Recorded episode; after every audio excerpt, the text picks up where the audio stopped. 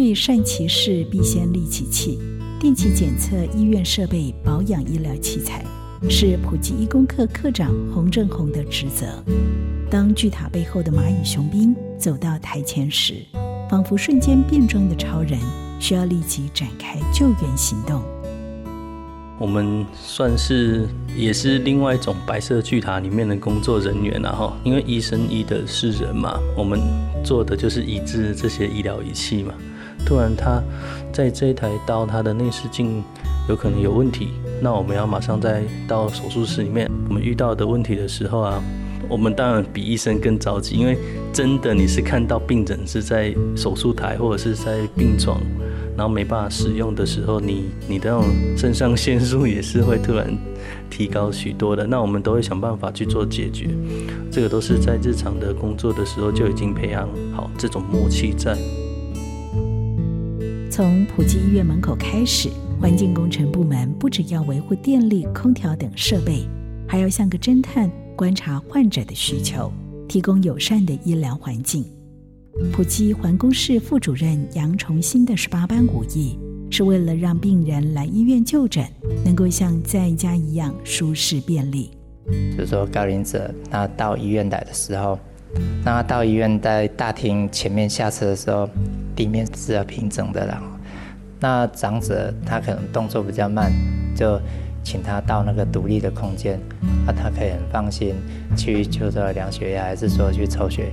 那还有就是在无障碍厕所那边有一个电动升降的洗手台，他用餐完他可以自己去那边洗他的餐盘，让他训练他能够呃活动避免他的失智。普及愿意走出去啊，我们这种精神就是从以前的人传承下来。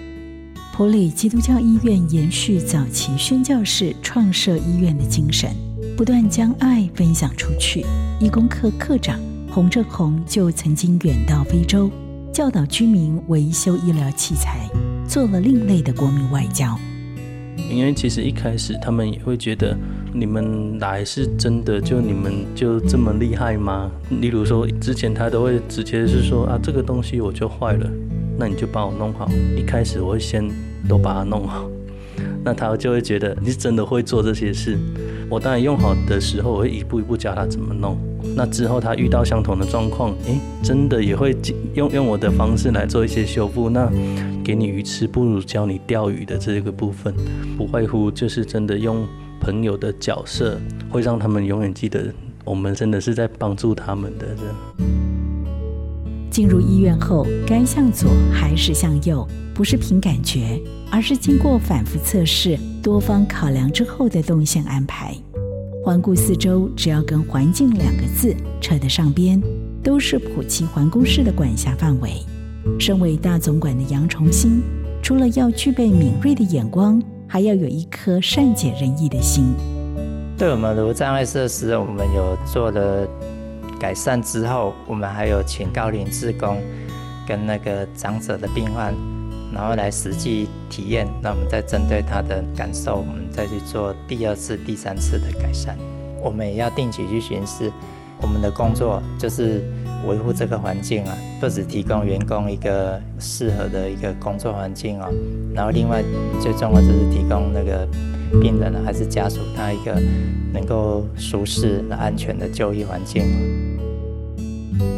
在医院工作需要耗费大量的精神与体力。